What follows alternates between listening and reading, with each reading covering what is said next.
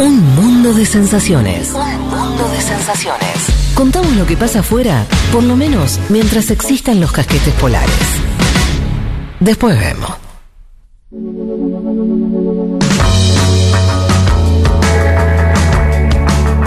Bueno, aquí estamos de vuelta, 10 minutos pasadas de las 2 de la tarde. Ya entramos en el último, la última hora del programa. Eh, lo volvemos a decir, estamos en la feria del mundo del CUI, que está festejando sus 30 años, el Centro Universitario de Idioma. Eh, recordamos también que vamos a estar eh, sorteando dos cursos online entre los presentes, los que están aquí, que vinieron a, ver el programa. Ya, ya escuché, escuchamos todos, va, los, este, los deseos idiomáticos, bastante tradicionales, hay que decir. Salió el inglés, salió el francés, el italiano y el japonés. Em, así que vamos a ver qué, qué sucede en un ratito. La producción estaría haciendo el sorteo en un rato nomás. Eh, les recuerdo a los que nos están escuchando y quieren acercarse a la feria, pueden venir, es ahora, en este mismo momento. Eh, estamos en Junín 272. Eh, en el centro de Buenos Aires, podemos decir, barrio de Congreso. ¿Y qué más les iba a contar? Bueno, no, esto que ya estuvimos pasando revista a varias cuestiones que, que ocurrieron en la semana a nivel internacional. Por supuesto, hicimos foco en lo que está ahora ocurriendo en Brasil, en la charla que tuvimos con Juan Manuel Carr y Leti Martínez. Lo tenemos perdido definitivamente entonces a Juan Elman y será motivo del próximo programa eh, una autopsia sobre estas horas. ¿Qué hizo? No, no de Elman, de sus horas. Quiere decir, como una investigación sobre. Porque a mí no me queda claro. Esta cosa que se fue a laburar. Vamos a ver. Eh, pero para este bloque estamos en compañía de Facundo Cruz. Él es politólogo, consultor e investigador independiente, da clases en la, en la UADE y en la Universidad Torcuato Di Tella. Vos sos el multiempleo caminando, porque también haces un newsletter en Cenital sobre procesos electorales de todo el mundo. ¿Qué tal, Facu? ¿Cómo estás? Hola, Fede. Muchas gracias por la invitación y sí, es la vida del monotributista, tributistre. sos el, eh, ejemplo de eso. Bien, eh, no, pero, eh, pero también, también en, una profesión como la tuya, la, cuestión de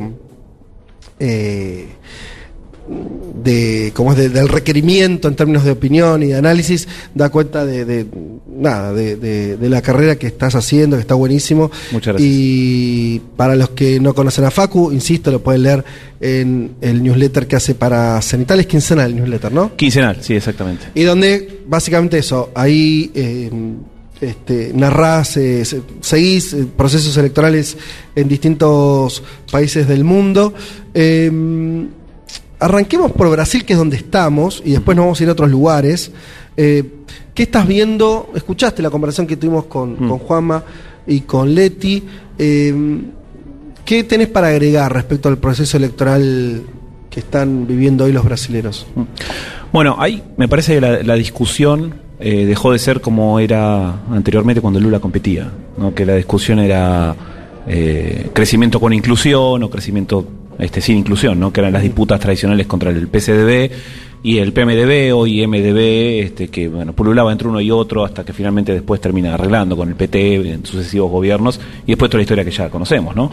Pero ahí había una discusión netamente económica, me parece que... Eh, la coalición que construye Lula, el discurso que construye Lula, la figura de Lula y cómo se posicionaron todos los actores hoy dejó por ahí en un segundo plano el tema de eh, la cuestión económica, redistributiva inclusiva y pasó a ser una discusión sobre el funcionamiento del régimen político. El conjunto de reglas que nos gobiernan a todos este, y que son reglas democráticas, consolidadas hace un, largo tiempo, eh, y hoy pasó a ser una discusión en Brasil en torno a si eh, recuperar esa democracia, respetar esas reglas y enfrente a alguien que se está posicionando desde el gobierno, cuestionando constantemente las reglas, cuestionando los valores comúnmente aceptados, cuestionándolo como política, todo lo que eh, hemos aprendido en estas décadas de integración, de inclusión, más allá de la economía, eh, me parece que hoy estamos teniendo un poco esa, esa batalla. Ahí hay una pregunta incómoda, que es que em, si eso que, que bien estás contando, esta idea de que en Brasil y, efectivamente es así respecto de las fuerzas políticas,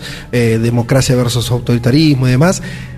Si eso también se traslada a la cabeza de los votantes, o sea, si los votantes están votando en esos términos o no, o, Hmm. o eso sucede en una esfera eh, y lo, las y los votantes están, votan en relación a situaciones más socioeconómicas, ¿no? Porque eh, eso, eh, de, de cómo tienen el bolsillo, de si llegan a fin de mes, si pueden comer o no comer, para ponerlo en formas muy extre- extremas, porque en Brasil la desigualdad es tal que la cuestión del hambre también Hmm. juega un, un- un lugar. Mm. Eh, creo que ahí depende de, de cada espacio. Eh, la coalición detrás de Lula eh, está acompañando un poco este sentimiento de defensa de recuperar la democracia y que vuelva a funcionar el sistema este, como se lo conoce normalmente en, Brasil. Y del lado del votante bolsonarista, por ahí no es que eh, va a votarlo porque quiere que las instituciones os caigan, o se doblen, o se quiebren, sino que no le da importancia. No le parece un valor el, tema, el tema de la defensa de la democracia. Me parece que detrás del voto bolsonarista es un fenómeno que vamos a tardar un, tiempo en terminar de desentrañar, eh, como pasa con otras eh, derechas más a la extrema en, el resto del mundo, pero eh, me parece que el votante bolsonarista está ultra convencido de este, la corrupción del URI y de todo el PT. Y, no le, y ahí hay otra cosa más compleja, por él no le importa tanto que la economía no vaya tan bien o que su propio bolsillo no esté cuidado, sino que lo que no quiere es tener eh, a dirigentes políticos que se constru ellos estos votantes se construyeron una imagen de corrupción de esos de esos dirigentes porque encima todas las instancias judiciales comprobaron y corroboraron que el proceso contra Lula estuvo viciado que no estuvo bien eh, ejecutado no estuvo bien desarrollado que es inocente él este bueno hace poco salió este también la confirmación de que Dilma no había cometido este ningún este perjuicio en lo que terminó siendo su impeachment o sea el detonante del impeachment terminó siendo algo que no era no era válido que no era cierto pero el votante de Bolsonaro está convencido que todos ellos son corruptos. Y tal vez no le importe incluso que Bolsonaro o el espacio que construye Bolsonaro tenga también situaciones de corrupción. Vos decís que no le, que por ahí al electorado de Bolsonaro no no le interesa esas cuestiones, pero también hay, o sea, y, y- y graficaste valores como negativos, en el sentido de decir, bueno, en contra de la corrupción eh, supuesto real, no importa, del PT o del propio Lula y demás, como una, como una construcción anti. Pero también aparecen valores eh, o ideas eh, afirmativas respecto al propio espacio, ¿no? La idea de lo, no sé, lo militar, pienso en, en el caso de Brasil, la cuestión religiosa, la cuestión ligada a, eh, incluso en términos le- legislativos, en contra del aborto, por ejemplo. O sea, hay, ¿no? Hay también una serie Sí, de... sí. Sin duda, ahí, ahí es donde eh, Bolsonaro se hace comparable con otras experiencias eh, similares en otros países. ¿no? Esta idea de que. De- dos cosas con esto. Primero, la, la- la nueva derecha, la derecha extrema, la derecha ultra, todos los, los nombres que les hemos, hemos ido puesto, aparece en lugares en donde la derecha más centrista y tradicional cae con fuerza. Entonces, Bolsonaro crece porque el PSDB se desploma en la elección del 2018, total y absolutamente. Eh, Meloni en Italia crece porque la derecha más tradicional e incluso la Lega Nord, que había aparecido como una nueva derecha, pero sigue siendo una vieja derecha porque el partido data de la década del 80, eh, aparece con fuerza cuando esos actores tradicionales también caen. Este, podemos meter en esa bolsa también al más out- outsider, que en realidad no era outsider, pero Hernández en Colombia, Cast en Chile, eh, bueno, incluso Trump jugando por adentro del Partido Republicano, todos ellos aparecen cuando la derecha tradicional o centrista cae y se desploma. ¿No nombras a Argentina a- al macrismo ahí eh, por, porque crees que no está ahí o, o porque no estás hablando de Argentina? No, de, de Argentina sí tenés el factor Milei, Mm. Milei, Expert, toda esa, esa banda, por decirlo de alguna manera, que están, están empezando a crecer en las encuestas, pero seguís teniendo un capital electoral este, sólido en Cambiemos. Entonces, un juego que en estos países termina volviendo un juego de dos, entre una fuerza progresista y una fuerza de derecha extremista, en, Ar- en Argentina está apareciendo un juego de tres bandas, en donde el Frente Todos eh, mantiene todavía un- un- una porción de electorado importante, Cambiemos lo mismo, y también aparece este Milei ahí, con lo cual no hay un desplome por ahí de la derecha más, más tradicional o más centrista, este, entonces Milei no puede crecer abruptamente como si fueron todos estos, estos personajes. Digo, Cast te metió en un balotaje fue la primera vez en la historia de la democracia chilena desde el retorno en el 89 que eh, Chile Vamos no pasa al balotaje. De hecho, hay una, una tensión que le pasa a toda la derecha más centrista. Es bueno, cuando nos quedamos afuera del juego grande de la política, ¿qué hacemos? ¿Llamamos a votar al extremista que no puede comer a nuestro voto o, o dejamos a libertad de acción? Bueno, en Colombia llamaron a votar por Hernández, en Chile estuvo un poco más dividido. eh, es algo, por ejemplo, que le está pasando al PP en España. Claro. Vox lo está empezando a comer por, por el costado y lo que tuvieron fue un movimiento interesante hace poco donde cambiaron el liderazgo. Entonces Mm. apareció un varón tradicional del PP, eh, presidente de una de las comunidades autonómicas, este que es un perfil de mucha trayectoria en el PP y este con mucha capacidad y muñeca para saber cuándo negociar y cuándo pegar. Algo que no le estaba pasando a Casado, que estaba viendo como con Casado el PP se empezaba a desplomar. Ahora este, con la asunción del liderazgo de Feijó, este, que viene de la comunidad gallega, que también es muy fuerte ahí el PP, eh, ahí es donde parecería que Vox tendría por lo menos un, un freno o un cordón del cual pasar. Ahora ahí te hago esta pregunta, porque lo que parece lo que estás contando es que como el- el- los más dinámicos en, en la- en las derechas son los sectores más extremos, o sea, en, en casi todos. Porque incluso cuando hablas del PP, digo, habría que ver hasta qué punto, y yo es donde incluyo, lo hago yo, no- no- eh, a, a cambiemos en ese, en ese esquema, donde sí, es verdad, está bien, tenés a mi ley, pero en la medida en que empieza a parecerse mucho lo que termina expresando Milei o Bullrich, Milei o Macri, es donde decís, bueno, está bien, por más que, que hoy eso aparezca a priori fragmentado, pareciera ser una dinámica que lleva a que esa, a que esa derecha se vuelva eh, eh, extrema o de ultraderecha, en general, todo ese discurso, más allá del dispositivo en particular. Digo, me parece que con el PP incluso también existió ese recorrido. Era un partido con posiciones más centro-derecha Sí. Y no, y terminó, Vox lo terminó llevando a posiciones más de ultraderecha. Bueno, en Madrid, o sea, la, dirigente del PP en Madrid este, tomó este, actitudes que estaba empujando la extrema derecha, sobre todo en época de, de pandemia. De hecho, cuando hubo elecciones este, regionales en la Comunidad de Madrid, este, recibió un voto de confianza muy, muy fuerte este, y mejoró las chances que tenía el PP por a- em, asimilar Exacto, este discurso claro. de la, de la extrema derecha, ¿no? Eh, entonces, a- ahí es donde estas dinámicas creo que son eh, están empezando a pasar en varios países, pero en qué medida eso tiene un, un resultado, un asidero y les va bien, depende más de condiciones eh, nacionales, ¿no? También es quién está enfrente, si enfrente hay una opción progresista Mm. competitiva o viene una opción progresista que viene este, Más golpe- desgastada, más desgastada claro. y golpeada, con escasa renovación. Eh, ahí depende mucho de cada país. Vamos a hablar un poco de Italia, Dale. Eh, pero, pero ya que estábamos a- así como en el gran mm, marco, sigamos un segundito ahí para preguntarte lo siguiente. ¿Cómo ves, vos crees que hay, está bien lo que decís y yo comparto completamente, que después hay realidades nacionales, porque las elecciones, Sí. lo decíamos al principio del programa, son nacionales, nos podemos entusiasmar con Lula, pero Lula no va a revitalizar el eh, las, las, expecta- la- las posibilidades electorales del frente de todo. Digo, no, sus- no sucede así, no hay una traslación tan gruesa nunca, ¿no? Eh, pero hay un clima. En el caso de la derecha, la extrema derecha y demás, eh, ¿vos crees que hay, o sea que, rápido, el trampismo ordena en términos internacionales esa ola? Si el trampismo desapareciera, si el Partido Republicano dejara de tener esa, virulencia extremista, eh, ¿quedaría sin cabeza esa oleada eh, eh, de, de- de ultraderecha del mundo? Bueno, lo- los veo tratando de organizarse en términos internacionales, ¿no? De hecho, Meloni fue electa hace dos años, creo, como presidenta de eh, el partido europeo, ¿no? Que funciona a nivel de institución europea, que agrupa a todos los partidos nacionalistas, extrema derecha, o sea, que se corren de la derecha más centrista. Eh, y de hecho estuvo haciendo campaña por Vox, este, fue a España, o sea, tiene una actividad internacional este, importante. Ahí hay un intento de organización importante del lado de, de Europa.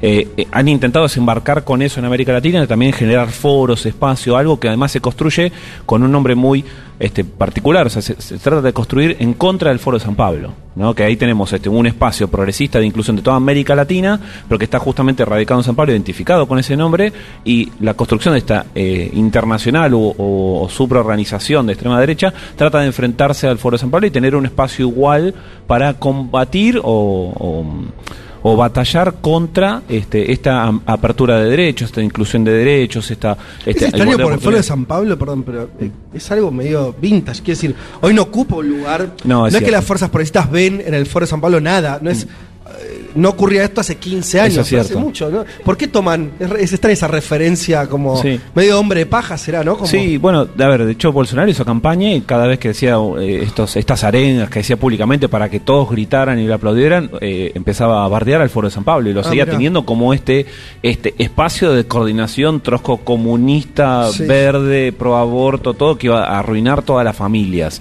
Este, y se la seguía agarrando con el Foro de San Pablo, ¿no? Pobre Mónica Valente, la que comentaban Sí. recién los chicos, que es la secretaria del Foro de San Pablo, constantemente aparecía ya el nombre en la campaña y, lo decís, bueno, el Foro sí es un espacio de coordinación, pero no es eso que acordamos de la primera este, ola de, izquierda. Pero hay un intento, a mí me parece, para intentar coordinarse. Y ahí creo que es, y era el, segundo punto que, iba a mencionar antes, aparece este, un cuestionamiento a la derecha tradicional y se vuelcan por opciones más extremistas porque las opciones extremistas están yendo a revalorizar mucho la tradición este, más este, histórica de las familias, ¿no? Eh, la familia, la madre en la casa, el padre trabajando, los chicos estudiando, que no se metan con las drogas. La cosa sana. La cosa sana, que este, eh, lo, lo del, la, propuesta de, ampliar los derechos de, las mujeres, del aborto, este, la legalización de la marihuana, es toda una son banderas cosmopolitas, inclusivas y de, apertura, que genera resistencia en este, sectores de la sociedad que ven que esa apertura este, va a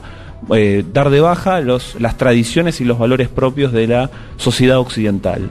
Entonces ahí también tenés este, una como una reescritura de la este, lucha que tenías a fines de los 90, en donde vos tenías este, los valores occidentales, norteamericanos, liberales, etcétera, y del de el mundo oriental querían estar cambiándolo, o de Medio Oriente querían estar cambiándolo. Ahora parece una reestructuración de esa batalla, en donde este, la el liberalismo, la democracia inclusiva empieza a tener matices mucho más inclusivos y aparece internamente dentro de esos espacios, de esas propias democracias este, occidentales, resistencias a, ese cambio. O sea, si vos vas a la historia mucho más para atrás, es lo mismo que pasó en la Edad Media cuando llegó la Revolución Industrial. Este, tenés este, muchos, muchos cambios de eso, donde vos tenías este, formas de organizar la sociedad que se anclaban mucho en las tradiciones y cuando empezabas a generar inclusión y apertura había muchos movimientos de resistencia. Yo sé que me fui bastante más atrás en la historia, pero a mí por lo menos me hace acordar un poco a eso, ¿no? que lo que se ve es mucha resistencia a no querer cambiar las bases fundacionales de lo que consideran que son valores tradicionales. Sí, es interesante. Coincido que está bueno mirar la historia porque... La historia no, se repite y demás, pero es, verdad que, que...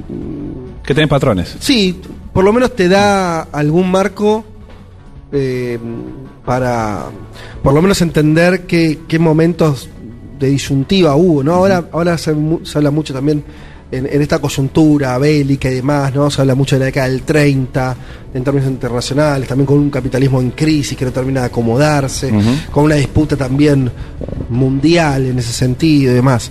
Em, hablemos un poco de Italia porque es como el nuevo caso de laboratorio de esta extrema derecha, que está bueno seguir pensando.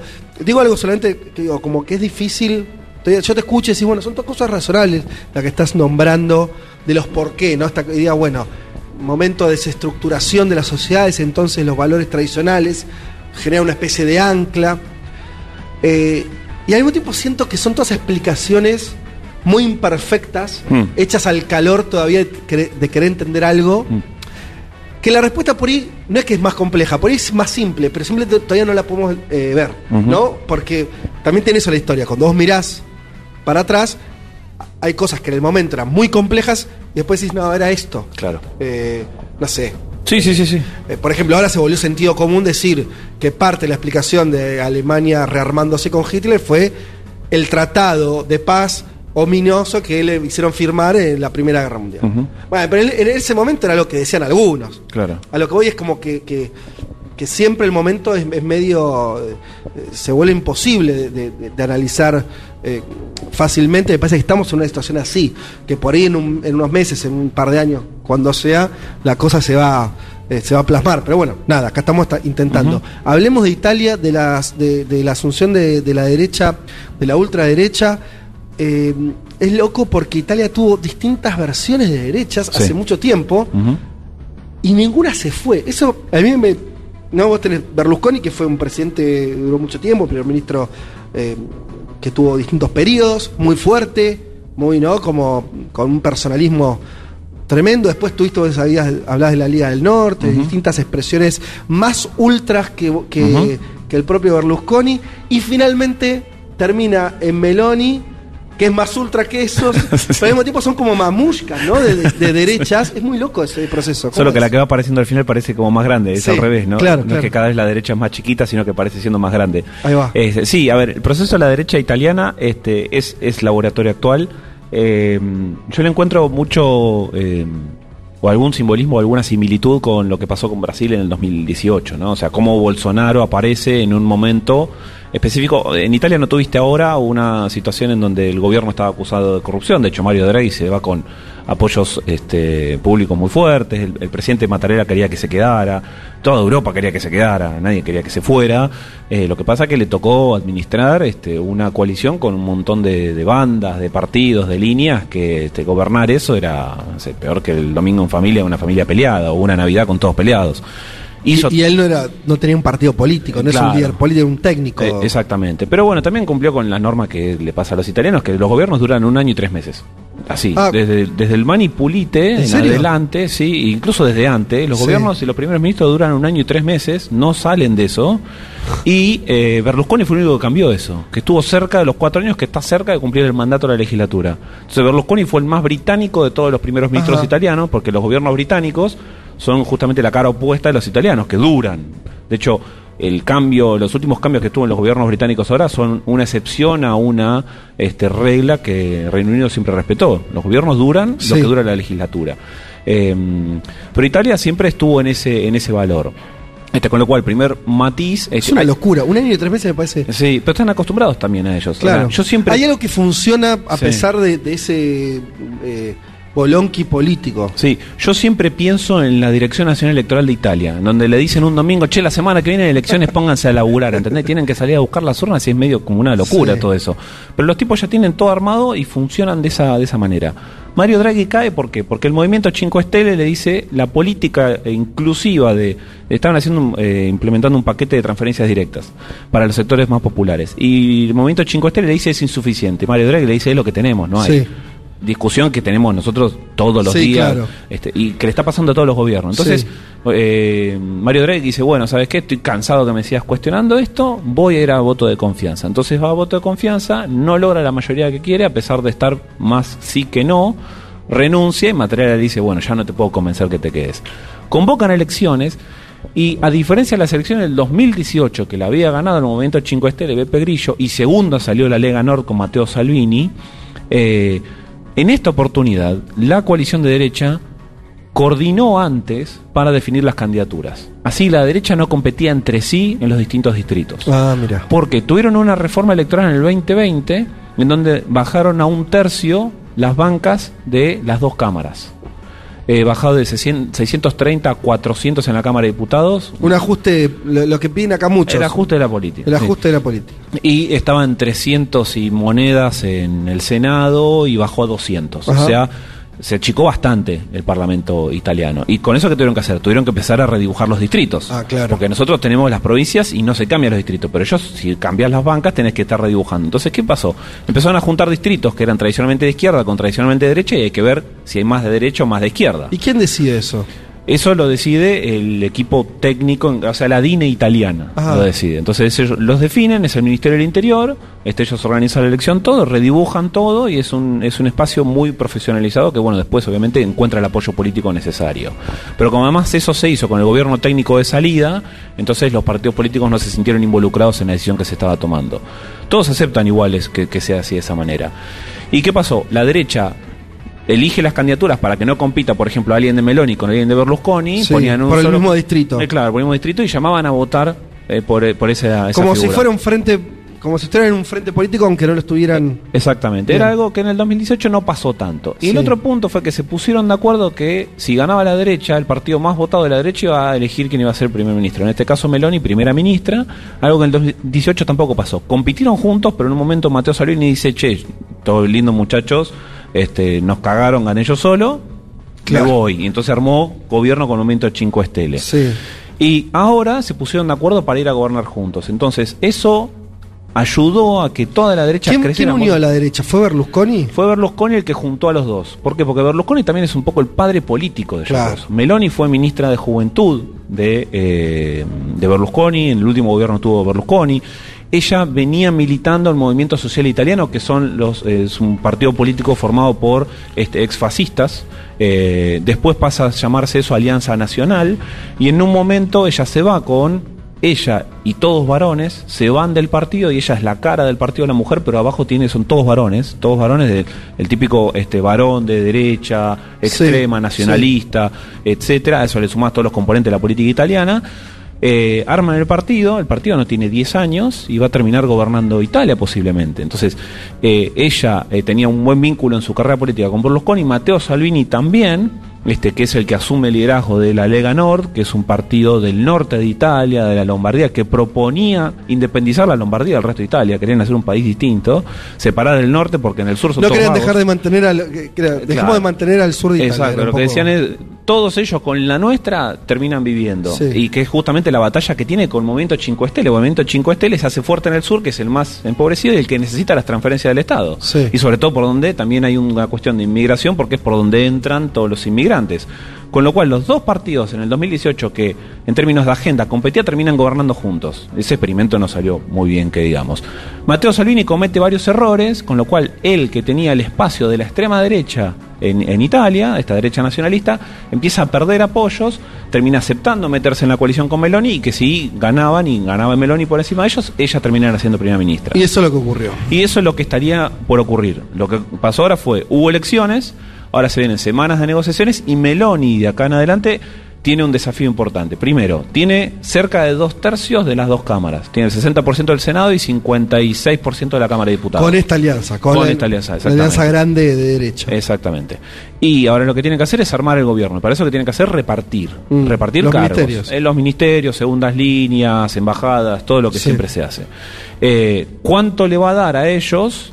Va, va a determinar en qué medida después van a tener que ponerse de acuerdo para las políticas o no. Si les da poco, de entrada pueden sentirse ninguneados y ya empezar molestos dentro de la coalición. Y los necesita a ellos adentro para que levanten la mano.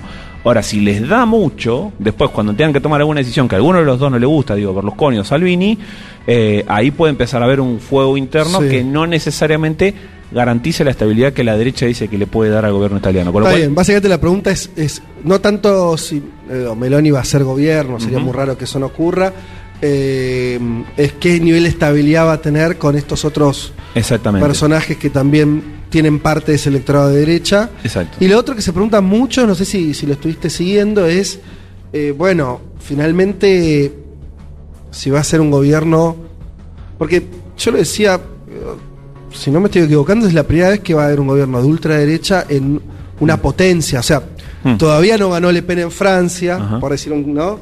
Eh, o Vox en España, no sé. Eh, hay gobiernos de ultraderecha en Europa, pero son, bueno, no sé, Hungría, son- Sí, sí, sí.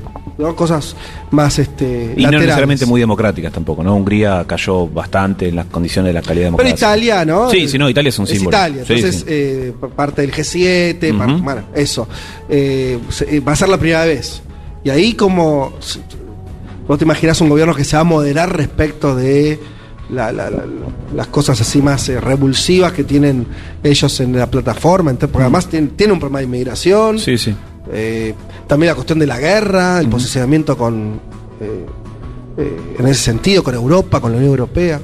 Bueno, ahí de ellos tres, eh, Meloni fue la que fue más clara respecto del posicionamiento en la guerra eh, de Ucrania y Rusia. Salvini y Berlusconi fueron dubitativos. Este, de hecho, Salvini tuvo que salir a borrar tweets donde hablaba bien de Putin. Eh, entonces creo que ahí también este, ella, ella fue clara, porque de hecho con el Sí. gobierno de Draghi era la única que estaba en la oposición. Este, Berlusconi y Salvini estaban dentro del gobierno de Draghi. Entonces, eh, de ahí que se viene para adelante. Eh, yo creo que en, en términos de agenda económica van a tener que tratar de ser moderados respecto a la Unión Europea. Meloni claramente no es una persona que esté a favor de la Unión Europea, quiere terminarla, dice, la culpa de todo la tiene Bruselas.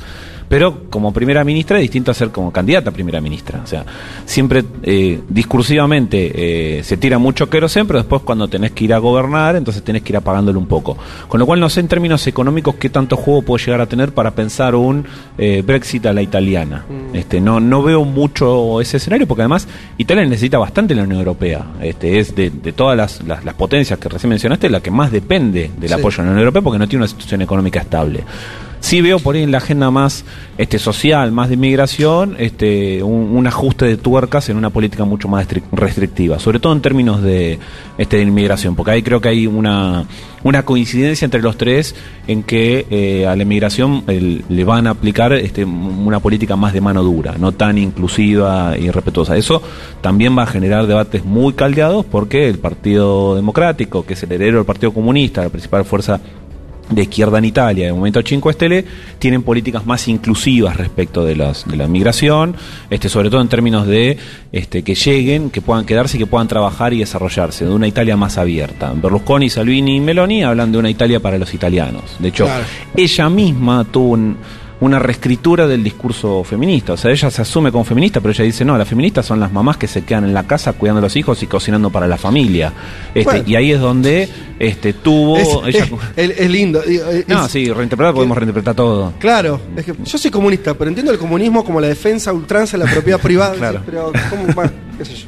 Está bien. Eh, che, y vos me decías algo, estamos hablando, por si alguien empezó a escuchar ahora, con Facundo Cruz, politólogo, lo, lo leen en Cenital, eh, y estamos hablando de elecciones, de cambios de gobierno, eh, y vos me decías algo que tenía que ver, volviendo a esta mirada más general, eh, de oficialismos complicados en general, sobre todo en América Latina. ¿Cómo, Yo me acuerdo de algo que tenía que ver con la pospandemia y esta idea de que ganaban siempre lo los opositores un poco como reflejo del malestar de la pandemia. O sea, medio que la tesis era así. La pandemia nos cagó un poco la vida a todo el mundo, eh, además de, de la gente que perdió la vida y, y demás. eh, eh, las sociedades salieron más desiguales, más pobres, todo mal. Frente a eso, entonces es lógico que haya una especie de, eh, de ola opositora ganando en distintos escenarios, más allá de si el gobierno que había era de derecha, de izquierda, progresista, reaccionario, etc. Eh, ¿Eso sigue pasando? Se- ¿Qué, qué está pasando? Sí, bueno, eso es eh, un laburo que empezamos a hacer justamente en, en Cenital. De hecho, esto la, la culpa la tiene Iván, este, enteramente, porque un lunes me escribe y me dice, che, ¿es cierto esto de los oficialismos que pierden en pandemia? Ajá. Y yo le digo, no, no, creo que no. Me dice, ¿me, me juntás el dato? Claro. Y eso es un Es problema un para mí. eso. Claro, es un problema para mí porque yo no puedo, eh, es una tentación del que no puedo salir. Entonces estuve todo un lunes a la mañana juntando las elecciones desde la primera que hubo en pandemia en adelante, Sí. hasta que en un momento eh, junté todo eso y a la tarde le digo, no, mira, no es así. Entonces, Ah. este. Empezamos a, bueno, iba actualizando la base, qué sé yo, y la última vez chequeé hoy como... ¿Cada cuánto hay elecciones en algún O sea, ¿tenés eso más o menos? Digo, cada cuánta, ¿cuántas elecciones hay por semana en el Eh, mundo? bueno. Por el mes, no sé, no, no tengo idea. La, la gente vota, hecho, nace así. Porque cuando le acerco la Claro. propuesta, me pregunta y me- y hace esta misma pregunta. Este, bien como empresario de los medios, ¿no? Dice, a ver si va a tener sentido esto que vamos Sí. a hacer.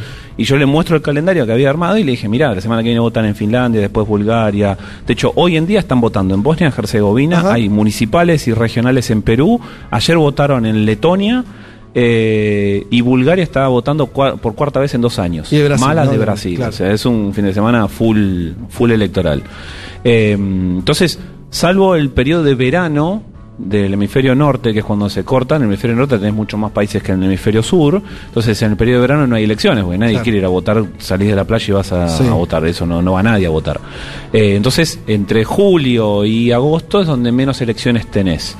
Eh, pero ahora se está empezando a activar el calendario europeo. Entonces, bueno, tenés Bulgaria, tenés este, Bosnia, Herzegovina, Letonia, y vas teniendo todas las semanas alguna que creo que te, te aparece. De hecho, en dos semanas tenés presidenciales en Eslovenia, por ejemplo, y después eh, en noviembre ya empieza a haber este, alguna más.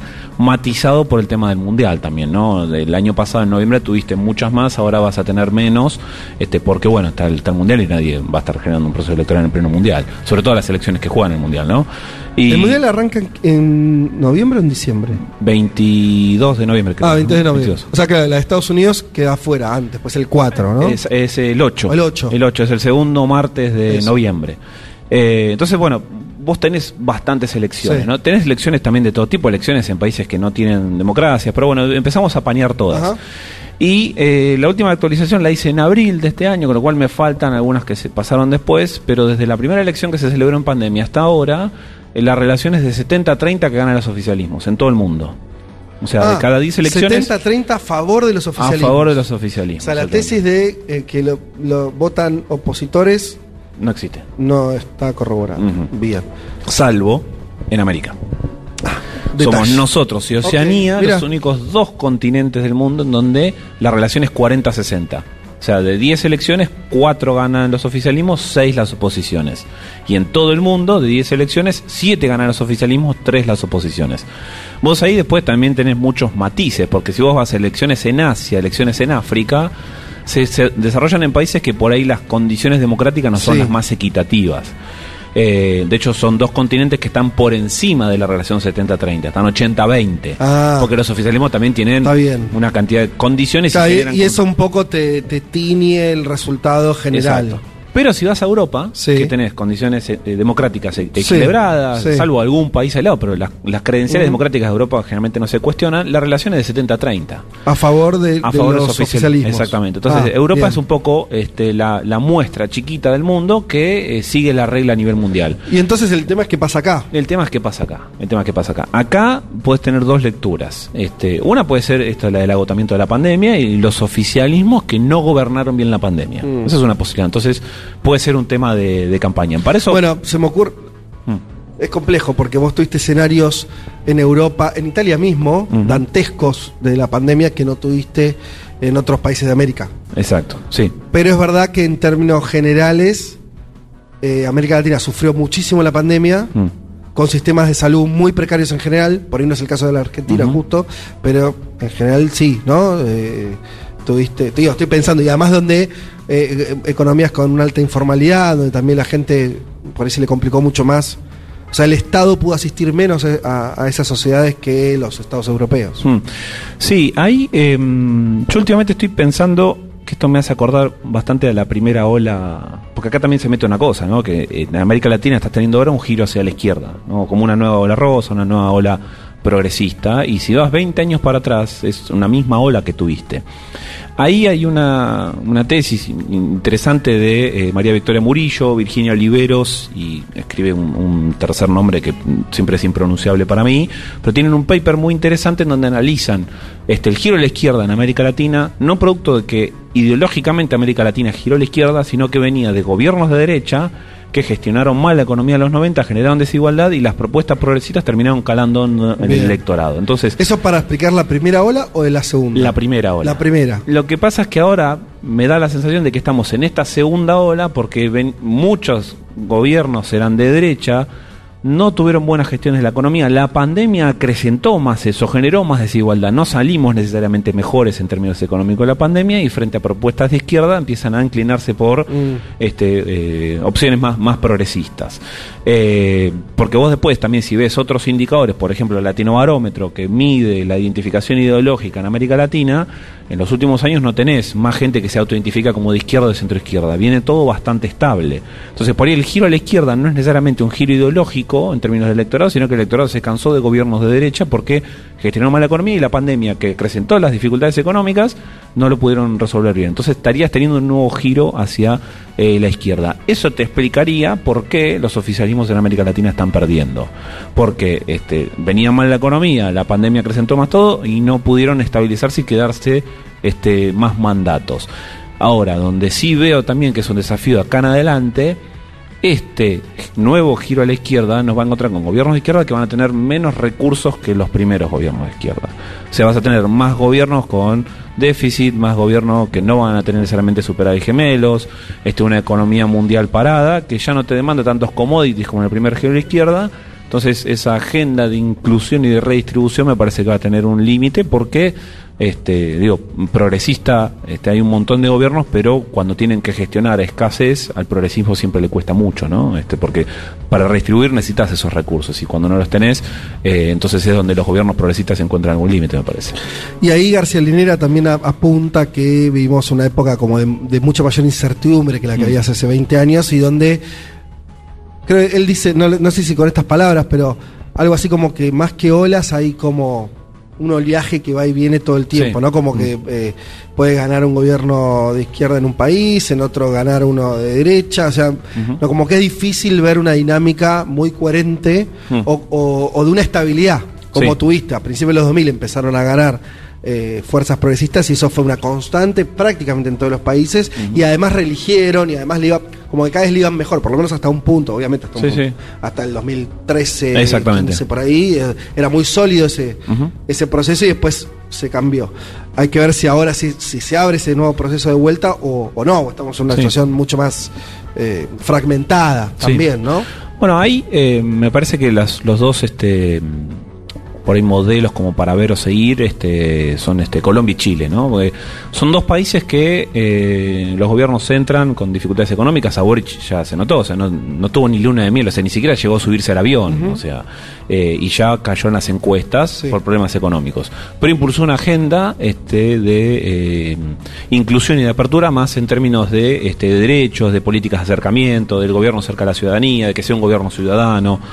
Petro me da la sensación que también está impulsando ahora una agenda de reforma fiscal importante, tiene los números para hacerlo porque el trabajo de construcción de la coalición entre que ganó y asumió este fue importante, digo, es un hábil de la rosca Sí. este, legislativa, este, tuvo mucho tiempo como, como parlamentario y como senador, eh, y, pero además de esa agenda fiscal está proponiendo este, una serie de políticas y batería de políticas que hacen al progresismo en términos de este, construcción de valores, en términos de oportunidades, o sea, que, la agenda progresista no sea necesariamente económica, porque si tenés una economía justamente está en retracción, pues la agenda progresista puede venir por otra serie de elementos, elecciones más transparentes, este, el reconocimiento de ciertos derechos, la legalización de, de las drogas, o sea, es todo parte de una agenda progresista regional que cuando no tenés para que tengas política económica más proactiva, este me parece que es un lugar donde pueden por lo menos reposar los progresismos hasta que este, estén dadas las condiciones económicas. Facu, te la última pregunta antes Dale. de despedirte y, y agradecerte enormemente No, por el favor, un placer. Una última pregunta, la más difícil de todas, es eh, ¿gana Lula en primera vuelta o no? Bien, eh, por suerte este no queda grabado. No. Se borra de nuestras memorias inmediatamente hoy a las Eh, Claro. 6 de la tarde. Hace dos semanas yo estaba 60-40 que tenía que ir a balotaje. Sí. Y esta semana eh, me terminé de convencer que hoy es 50-50. Creo que mejoró mucho las chances, pero sigue habiendo tantas chances de que gane en primera vuelta como que vaya a balotaje. El dato que me dio esa sensación es que cuando circuló la encuesta de la ex Ibope, cuando hacen la pregunta espontánea donde no te dan la listado de candidaturas, Lula subió 6 puntos en un mes y medio. Y Bolsonaro no. Bolsonaro está clavado en 30 en respuesta En la espontánea. En la Está bien espontánea. lo que me- vos estás dando. Está bueno eso. Eh, estás haciendo como un, como, como un zoom muy preciso. Estás buscando que de un dato te explique una, como un clima, ¿no? Sí. Entonces estás diciendo. En la encuesta, porque hay encuestas espontáneas estimuladas. O la propia encuesta, pues la misma encuesta puede misma tener encuesta, dos, sí, dos sí, momentos. ¿no? exactamente. En la espontánea es a quién vas a votar y listo, no te digo más nada. Exactamente. Y ahí vos, ahí una de las encuestas dio un salto de Lula. Lula en un mes y medio subió 6 puntos. Estaba en 41 y estaba en 47, que es casi cerca del balotaje. Eh, pero Bolsonaro no. De 30 pasó a 31, que es casi lo mismo. Sí. Ahora, Bolsonaro es el oficialista. Eh, Lula es el challenger, se dice en ciencia política, el desafiante, el que Sí. viene de, de afuera, es la, es la oposición que quiere. Y si el propio gobierno no puede subir en un mes y medio de campaña, Mm. teniendo los fierros, te- tuvo su, su plan platita de Sí, Bolsonaro, total. eh, redistribuyendo a los sectores más populares eh, y con todos los medios y con 30 ministros que pueden salir a esa campaña, si no puedes subir en la espontánea así, entonces el proyecto de gobierno está totalmente terminado. Bien. Tengo dudas de qué puede pasar con el proyecto político, ¿no? ¿Qué puede pasar con el bolsonarismo post-Bolsonaro o perdiendo en primera vuelta? Pero por lo menos el proyecto de gobierno no está claro que está terminado, porque además si vas a desgranar las encuestas, los sectores populares de menos recursos, este, todos están inclinados a votar a Lula. Con lo cual, este, ahí me parece que hay un dato que nos puede llegar a pensar, bueno, hacer pensar que tal vez la historia se termine hoy, sobre todo por esta transferencia de voto de, de izquierda, de Ciro Gómez hacia Lula, en donde todos quieren que esta situación termine, porque también todos se están sintiendo, creo, bastante inseguros. Digo, las situaciones de violencia, de asesinatos, Sí. eh, eh, fue, fue una constante, y me parece que hay elementos para decir, bueno, que tal vez hoy podemos ver eso. Hace dos semanas yo no lo veía tan probable, esta semana lo, lo empecé a ver mucho más cercano. Creo que igual las chances son iguales para que gane hoy o que esperemos un mes más. Muy bien, Facu Cruz, muchas gracias. Gracias a vos, Fede, por la invitación. Un placer.